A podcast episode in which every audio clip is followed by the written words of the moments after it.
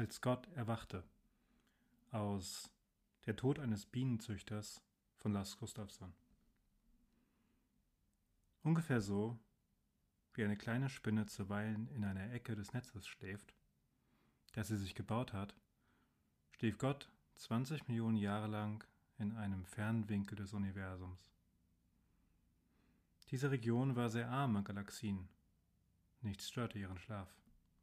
Sie schwebte dort wie eine riesige Schirmqualle, 13 Parasek im Querschnitt, wunderbar anzusehen mit ihrem ständig wechselnden rosa, grün und tiefblauen Farbtönen, die unter der durchsichtigen Oberfläche des Schirmes schillerten. Dem gesamten bodenlosen All, das sich Lichtjahre weit in allen Richtungen um sie herum ausbreitete, verlieh sie eine Art Frische. Ohne dass sie greifbar gewesen wäre, hätte ein Reisender ihre Nähe doch spüren können. Ungefähr so, wie man es spürt, wenn man sich an einem sonnigen Sommertag vom Landesinneren her der Küste nähert oder unbekümmert durch einen frischen Frühlingsregen geht und sich das Wasser übers Gesicht laufen lässt. Sie verlieh dem leeren Raum ein eigentümliches Gefühl von Frische, von jungem Grün, ja von Verliebtheit. Aber während dieser 20 Millionen Jahre kam kein Reisender in diese fernen Gegenden, die nicht nur weit unter unserem optischen Horizont, sondern auch weit unter unserem Radiohorizont liegen. Für dieses wunderbare und einzigartige Wesen, das älter als das Universum und gegenüber Raum und Zeit eigentlich fremd war, das zugleich älter und jünger als alles Erschaffene, größer als der gesamte Weltraum, und kleiner als das kleinste Elementarteilchen war, bedeuteten 20 Millionen Jahre Schlaf weniger als Schlaf. Ein Augenblick der Abwesenheit, so wie wenn ein Autofahrer für einen Moment den Blick von der Straße nimmt, um etwas zu überdenken. Als das höchste Wesen seine Aufmerksamkeit wieder auf die Welt richtete, waren alle Wahrnehmungen noch die gleichen.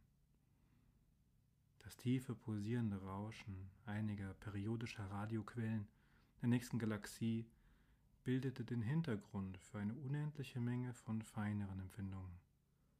Die leichten Energieveränderungen der Sonnen kamen und gingen wie der Wind im Laub eines Espenbällchens wie der dumpfe Aufprall der Wellen an einem nächtlichen Kai ertönten aus fernen Regionen die Gravitationskollapse zusammenstürzender Supernovae. Und als höchste aller Frequenzen, etwa wie Tausende von Grillen und Heuschrecken auf einer Wiese, die Gedanken aus all den bewohnten Welten. Unter all diesen Geräuschen gab es einen Ton, einen sehr fernen, sehr schwachen, den sie zuerst überhaupt nicht wahrnahm. Aber bei all seiner Schwäche und Winzigkeit war dieser Ton so durchdringend, dass er ihre Aufmerksamkeit erregte als sie ihn zum ersten Mal bemerkt hatte. Nach einem Augenblick zuvor war er nicht dagewesen. Er war so klagend, dass er einen Schauer von etwas, das mit menschlichen Begriffen als mütterliche Besorgnis bezeichnet werden könnte, durch den ungeheuren Körper jagte. Gott hatte die Gebete der Menschen wahrgenommen. Es dauerte drei Tage, bis die Menschheit merkte, was im Gange war. Der erste, der die Veränderung bemerkte, war ein 15-jähriger Guerillasoldat in einem Dschungelgebiet gleich südlich von Tansania. Er und seine ausgemergelte, halbverdurstete Truppe mit langen, eitrigen Narben an den Beinen waren gerade von einem Hubschrauber ausfindig gemacht worden, als sie sich im Schatten einer einsamen Baumgruppe inmitten einer Steppe zu verbergen suchten, die ein unbarmherziges Mittagslicht überflutete. Der Junge lag zitternd neben einer Munitionskiste und sah den Hubschrauber näher kommen. Das Mündungsfeuer der Maschinengewehre war schon deutlich sichtbar. In einem Augenblick würde er sterben. Er war in einer christlichen Missionsstation erzogen worden. Als er nun den Hubschrauber ankommen sah und hörte, wie das dumpfe, knatternde Geräusch der Flügelblätter von dem härteren Knattern der Schnellfeuerwaffen übertönt wurde, ließ er sich einen Gedanken entschlüpfen. Gott, vernichte sie. Der weiße Blitz, der den Hubschrauber und seine Besatzung in eine Menge von stark ionisierenden Teilchen verwandelte, die in einer Wolke mit dem Wind davontrieben, war bis zum Horizont zu sehen. Der zweite Hubschrauber, der sich schon im Anflug befand, stürzte wenige Kilometer weiter weg mit einem Krachen ab. Die durchgerüttelte Besatzung tappte noch ganz geblendet von dem ungeheuren Lichtschein hilflos umher. Gott, lass dies endlich ein Ende haben, bittete ein Krebspatient in einem Krankenhaus. Die Wirkung des Morphiums flaute gerade ab, und die weißglühenden, pulsierenden Schmerzen im rechten unteren Teil seines Magens, gleich über der Leiste, kehrten mit jedem Pulsschlag stärker werdend allmählich zurück.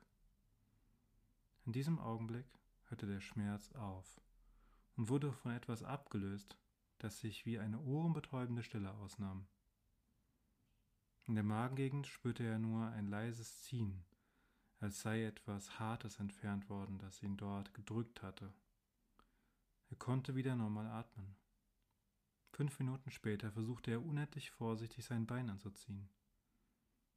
Nach weiteren fünf Minuten drückte er wie wild auf die Alarmklingel. Als die Nachtschwester sehr verspätet zur Tür hereinkam, stand er mit einem scheuen Lächeln mitten auf dem Fußboden.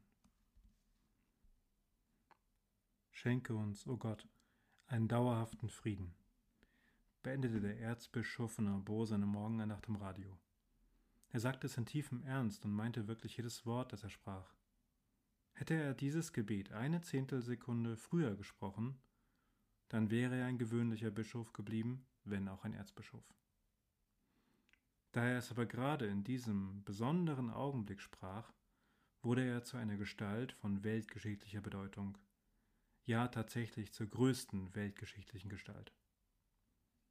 Drei Zehntelsekunden, nachdem der Erzbischof von Abo die letzte Silbe des Wortes Frieden ausgesprochen hatte, entdeckte das Kontrollpersonal in einem der riesigen unterirdischen Raketenbunker, die eine Kette in der äußeren Mongolei bilden, dass all die kunstvollen Instrumente, die den Zustand einer Rakete mit multiplem Gefechtskopf überwachen, sie kann gleichzeitig sechs Wasserstoffbomben über sechs verschiedenen Städten niedergehen lassen, auf Null zeigten. Das führte zu Verzweiflung, Alarm, Notmaßnahmen. Nach sechs Stunden harter Arbeit konnte ein Spezialteam nur noch feststellen, dass nichts mehr zu retten war. Die 80 Meter lange Rakete in ihrem tiefen Silo bestand von der Spitze bis zum Sockel aus ungeheuer schwerem, wunderbar glänzendem, 24-karätigem Gold. Weichem, biegsamem, solidem Gold.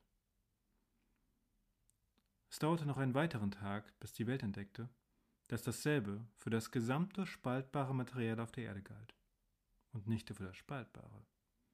Jede Waffe, jedes Projektil, bis hin zu den Schwertern der Eisenzeit in den Museen, hatte sich im selben Augenblick in Gold verwandelt. Am nächsten Tag um 18 Uhr wurden drei durch Psychopharmaka stark gedämpfte Mitglieder des Nationalen Sicherheitsrates der Vereinigten Staaten in eine psychiatrische Klinik überführt. Die übrigen Mitglieder beobachteten ihre Abfahrt in einem Fenster in einem der oberen Stockwerke des Pentagon. Sie hatten den leeren Blick von Menschen, die nichts mehr sehen und hören wollen. Die erste der ungeheuren Börsenkrisen, die innerhalb von zwei Tagen zuerst zur Abschaffung des Geldverkehrs und dann zur Abschaffung des gesamten Finanzwesens jeder finanziellen Verpflichtung führen sollten, erschütterte bereits seit zehn Stunden die Börsen der Welt. Der Sturz des Goldpreises war zunächst enorm. Gegen Mittag war er auf den Tonnenpreis der Kohle im Jahre 1934 gesunken.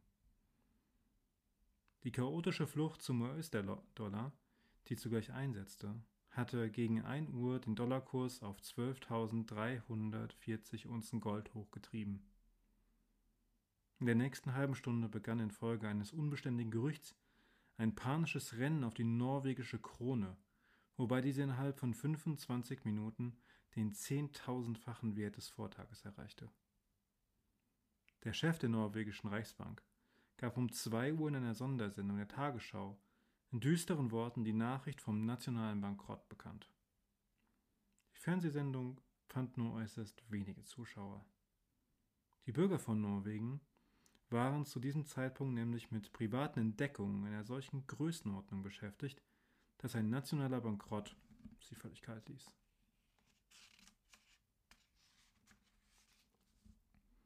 Seit Jahrtausenden waren die Gebete mancher Menschen sehr genau, sehr präzise gewesen. Die anderer dagegen so vage und verschwommen, dass sie sich fast nur in ihren Träumen artikulierten. Im nördlichen Westmansland zwischen Engelsberg und Ombendingen saß ein pensionierter älterer Sägewerksarbeiter in seinem Häuschen und blätterte zerstreut in der Westmansland Lenztindingen vom Vortag. Er war auf der Schwelle zum Halbschlaf. Seine Augen blinzelten schon ins Licht, die Fliegen summten durchs Zimmer. Ein diskretes Klopfen an der Tür ließ ihn zusammenzucken. Als er daraufhin die Augen öffnete, ein gedämpftes Herein rief und dann sechs tadellos befragte Kellner riesige Körbe mit frisch gekochten Krebsen in Dill, Kümmelkäse groß wie Traktorenräder und kistenweise eisgekühlten Brandwein hereinschleppen sah, nahm, der, nahm er das seelenruhig hin und folgerte, er sei tatsächlich eingeschlafen. Die erste Zimbel und der Ton der kleinen Flöte ließen ihn wieder zusammenzucken. Die Kellner waren verschwunden. Angetan mit einem blau schimmernden, durchsichtigen Gewand eröffnete die erste der fünf Tänzerinnen den Reigen. Ihr wunderbar beweglicher Nabel kreiste unter einem schweren Schmuck, der zwischen ihren festen kleinen Brüsten hing. Sie lächelte ein unendlich einladendes Lächeln. Mit festen Schritten ging der Sägewerksarbeiter zur Tür und schloss sie ab. Auf dem Rückweg merkte er, dass der Rheumatismus in seinem linken Knie spurlos verschwunden war. Zu diesem Zeitpunkt machten Milliarden von Menschen auf der ganzen Welt die gleiche Entdeckung. Der Gott, der ihre Gebete so überraschend zu erhören begonnen hatte, schien keinerlei moralische Hemmungen, keine Spur von Anstand zu besitzen. Die Macht, die imstande war, auf einen Schlag die mit Kernwaffen beladenen Riesengeschosse in Türme aus solidem Gold zu verwandeln, zeigte sich bald ebenso gewillt, die verrunzelte Gattin eines ältlichen Oberstleutnants in einen schönen blonden Jüngling zu verwandeln, oder das Tagesheim einer der Sozialfürsorge in Eppel, Bergsgatan, in Stockholm mit einem Orkan von Straußwalzern und knallenden Sektkorken zu überfluten. Die ganze Welt wimmelte von einer offenbar unermesslichen Schar flinker Diener, die plötzlich Gestalt annahmen, um jeden Menschen mit allem zu versehen, was er sich insgeheim wünschte. Das Drängen, das Tanzen, das öffentliche Kopulieren auf den Straßen Europas war an jedem zweiten Tag unbeschreiblich. Sporadische, vage Rundfunkberichte aus den benachbarten Kontinenten ließen erkennen, dass dort ähnliche Verhältnisse ausgebrochen waren. Faszinierend war es, den Zusammenbruch der Kirche oder vielmehr der Kirchen zu verfolgen. In der Mitte des dritten Tages, ungefähr zur gleichen Zeit, als seine Majestät der König mitteilte, sämtliche Parteien hätten es abgelehnt, sich die Last der Regierung aufzubürden, als Moskau und Washington meldeten, alle offiziellen Handlungen seien eingestellt worden und die Kommunistische Partei Chinas den planmäßigen Anbruch der utopischen Phase verkündete, traf der seit mehreren Tagen erwartete Hirtenbrief der Bischofskonferenz ein. Es war ein Meisterstück vorsichtiger Formulierungskunst. Er begann mit der Feststellung, Gottes Wege und die Tiefe der Natur seien unerforschlich und niemand könne dem Allmächtigen vorschreiben, welche Mittel er sich zu bedienen habe. Weiter wurde angedeutet, es gäbe auch eine dämonische Macht in der Welt, und ein wahrer Christ müsse stets mit seinem eigenen Gewissen ausmachen, welche Gebete mit dem Willen Gottes in Einklang stünden. Selbst wenn dieser Anbruch einer neuen Ära in der Geschichte ein Beweis für die Güte und Allmacht Gottes sei, dürfe die Bischofskonferenz es nicht versäumen, auf die neuen Versuchungen hinzuweisen, die dieser veränderte und gewiss nicht in alle Ewigkeit anhaltende Zustand der Dinge notwendigerweise für jeden guten Christen mit sich bringen müsse. In dieser von großen Umwälzungen geprägten Zeit sehe die Bischofskonferenz sich genötigt, die Gläubigen zu äußerster Enthaltsamkeit in ihren Gebeten zu ermahnen. Diese Worte waren in den Wind gesprochen. Die Menschheit hatte zum ersten Mal in ihrer Geschichte eine ganz neue Art von Großzügigkeit kennengelernt. Das grenzenlose Wohlwollen, die indolente, ja völlig nihilistische Liebe zu allem Erschaffenen, die nur das Wesen aufbringen kann, das es erschaffen hat. Man kann es auch anders ausdrücken. Die Menschheit, Jahrtausende lang von der sonderbaren und unglücklichen Wahnvorstellung gequält, eine fordernde und nahezu bösartige Vaterfigur über sich zu haben, hatte innerhalb von wenigen Tagen ihren Irrtum erkannt. Stattdessen gab es eine Mutter. Während das Dasein sich mit jedem Augenblick immer schneller von jeder sprachlichen Beschreibung entfernte und sich auf ein Reich zu bewegte, für das es keine Worte gab, begann das Sterben der Sprache. Eines der letzten Sprachfragmente enthielt die Botschaft. Wenn Gott lebt, ist alles erlaubt.